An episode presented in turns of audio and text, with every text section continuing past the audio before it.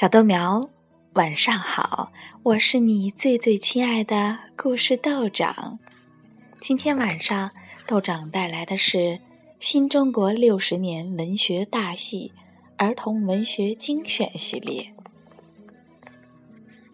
故事的名字叫《神笔马良》，作家洪训涛。听人家说，从前有个孩子，名字叫马良。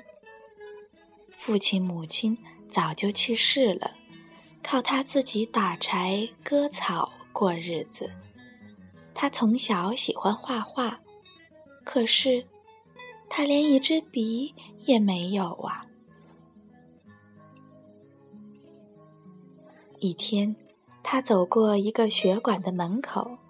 看见学馆里的老师拿着一支笔，正在画画呢。他不自觉地走了进去，对老师说：“我很想学画，借给我一支笔，可以吗？”可是老师瞪了他一眼，一口唾沫啐在他的脸上，骂道。穷娃子想拿笔，还想学画，做梦吧！说完，就将他撵出了大门。马良是个有志气的孩子，他说：“我偏不相信，怎么穷孩子连画也不能学了？”从此，他下决心学画。每天用心苦练。他到山上打柴时，就折一根树枝，在沙地上学着描飞鸟；他到河边割草时，就用草根蘸蘸河水，在岸石上学着描游鱼。晚上回到家里，拿了一块木炭。在窑洞的壁上，又把白天描过的东西一件一件再画一遍。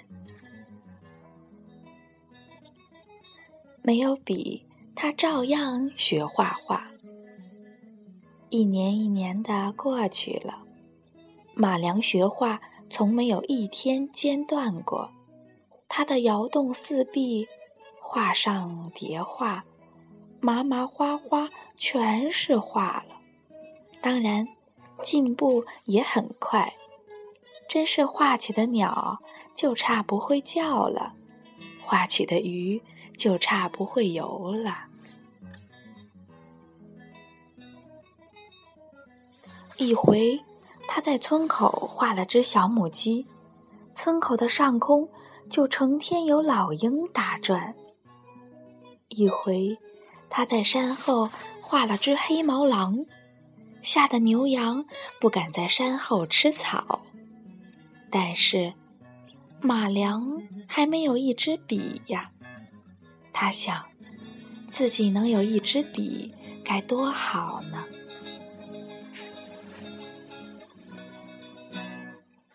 有一个晚上，马良躺在窑洞里。因为他整天的干活学画，已经很疲倦了，一躺下来就迷迷糊糊的睡着了。不知道什么时候，窑洞里亮起了一阵五彩的光芒，来了个白胡子的人，把一支笔送给他。这是一支神笔，要好好的用它。马良接过来一看，那笔金光灿灿的，拿在手上沉甸甸的，他喜得蹦起来。谢谢你，老爷爷。马良的话没有说完，白胡子老人已经不见了。马良一惊，就醒过来，揉揉眼睛，原来是个梦呀。可又不是梦啊，那支笔不是很好的在自己的手里吗？他十分高兴，就奔了出来，挨家挨户去敲门，把伙伴们都叫醒，告诉他们：“我有支笔啦。”这时可是半夜呢。他用笔画了一只鸟，鸟扑扑翅膀飞到天上去，对他叽叽喳喳的。唱起歌来，他用笔画了一条鱼，鱼弯弯尾巴游进水里去，对他一摇一摆的跳起舞来。他乐极了，说：“这神笔多好呀！”马良。有了这支神笔，天天替村里的穷人画画。谁家没有篱笆，他就给他画；谁家没有耕牛，他就给他画耕牛；谁家没有水车，他就给他画水车；谁家没有石磨，他就给他画石磨。天下没有不透风的墙，消息很快的传进了邻近村里一个大财主的耳朵。这财主就派两个家丁来把马良抓去，逼他画画。马良年纪虽小，却生来是个硬性子，他看透有钱人的坏心肠。任凭财主怎样哄他、吓他，要他画个金元宝，他就是不肯画。财主把他关起来，也不给他饭吃。傍晚，雪纷纷扬扬的落着，地上已经积起了厚厚的一层。财主笑。马良这下不是饿死，也准冻死了。他走过门口，只见门缝里透出红红的亮光，还闻到一股香喷喷的味道。他觉得奇怪，凑近眼去，往门缝里一张，呀，马良不但没有死，而且还烧起了一个大火炉。他一面烤着火，一面正吃着热烘烘的饼子呢。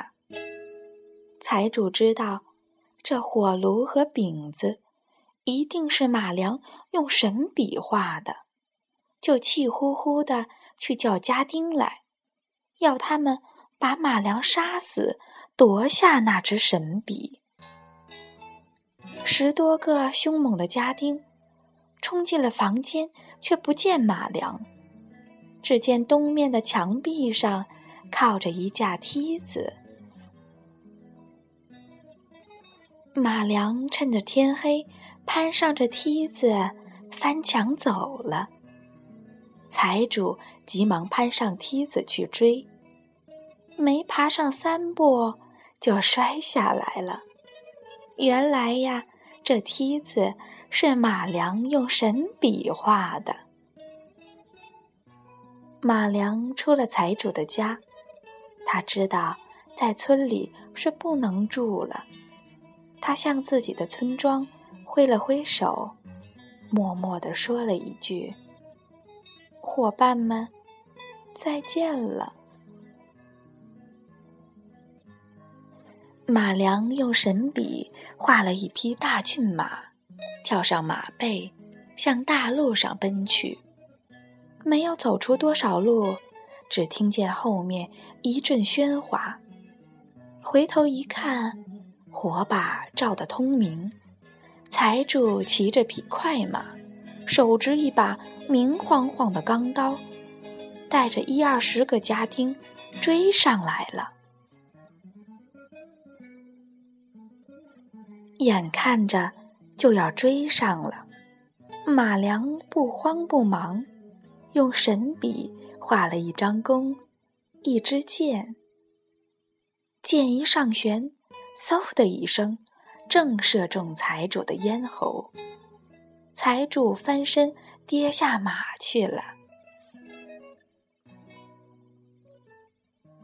马良拍拍大骏马，大骏马像飞一样的向前奔驰去了。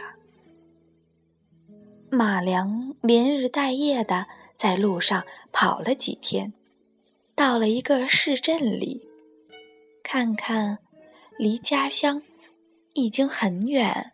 就在这儿住下来。他画了许多画，拿到街坊去卖。因为他怕别人知道，便不让画火起来。画成的东西，不是少嘴的，便是断腿的。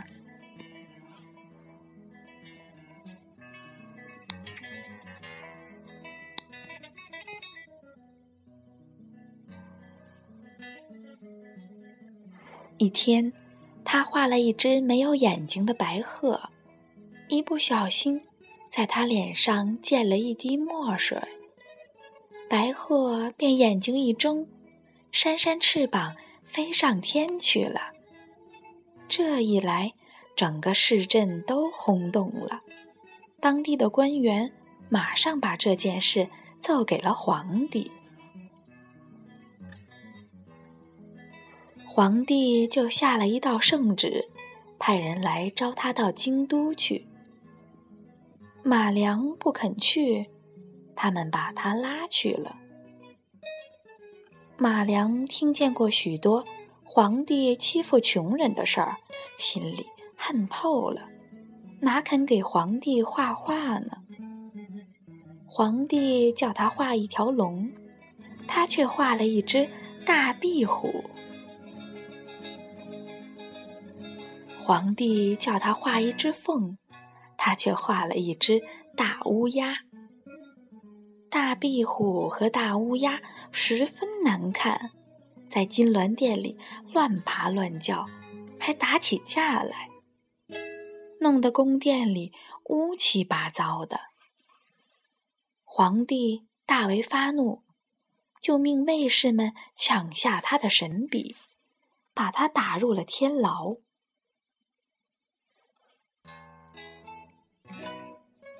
皇帝拿到神笔，就自己来画了。他先画了一座金山，贪心不足的皇帝画了一座又一座，画了一座又一座，重重叠叠的画了许多。画好一看，哪是金山呢？却是一堆堆的大石头，上面压的太多，就塌下来。差一点儿把皇帝的脚也打伤了。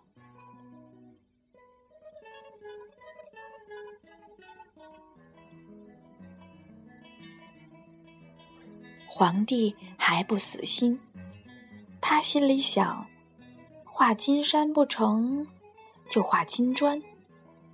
他画了一块嫌小，画了一块嫌小，最后呀。画了长长的一大条，画好一看，哪是金砖呢？却是一条长长的大蟒蛇，张开了血盆似的大口向他扑来。幸亏卫士们救得快，不然呢，皇帝早就被大蟒蛇吃掉了。皇帝没有办法。只得把马良放出来，又假惺惺的对他说了一些好话，说什么要给他许多许多金银，还说什么要把公主嫁给他，招他做驸马。马良一心想夺回神笔，他装作答应下来。皇帝见马良答应了，十分高兴，就把神笔还给了马良，要马良给他画画。皇帝想，画金山金砖都不成，那么就画株摇钱树吧。摇钱树上长的都是钱，轻轻一摇就能掉下许多钱来，这有多好呀！他就叫马良画摇钱树了。马良心里打定了主意，不说什么话，提起神笔一挥，一个无边的大海出现在眼前了。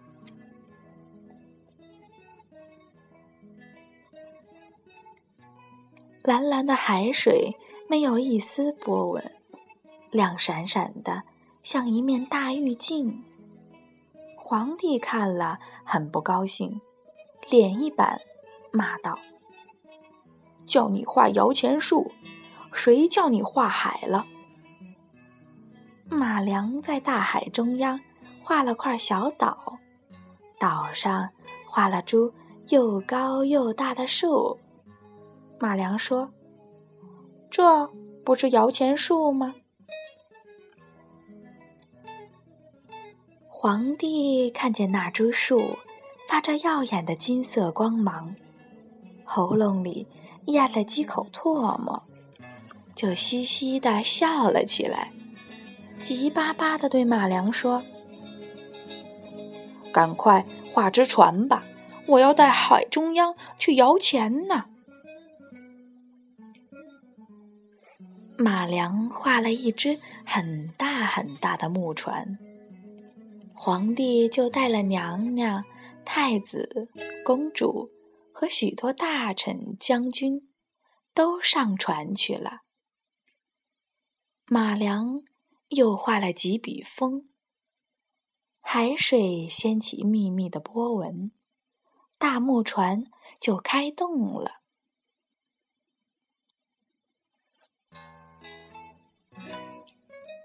皇帝心里痒滋滋的，嫌船走得太慢，在船头上叫：“风大些，风大些。”马良就加了几笔粗粗的风，海动荡起来了，白帆鼓得满满的，木船急速地向海中央驶去。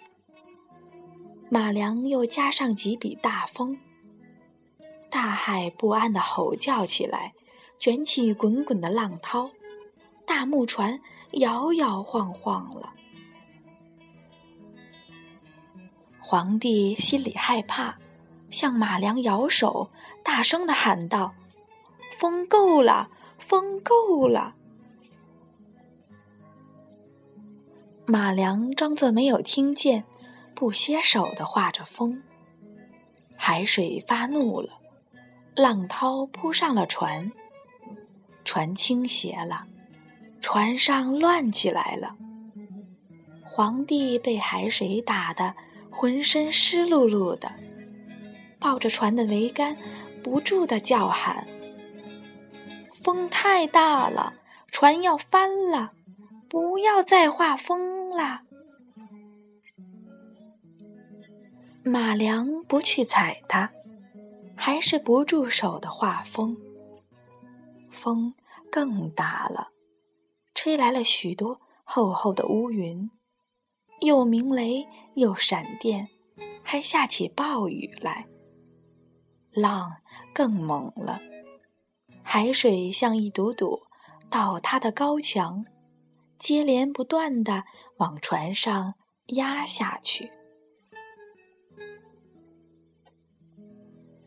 船翻了，船碎了，皇帝他们都沉到海底去了。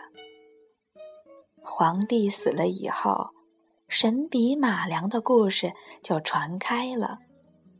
但是，马良后来到底在什么地方，大家都不清楚。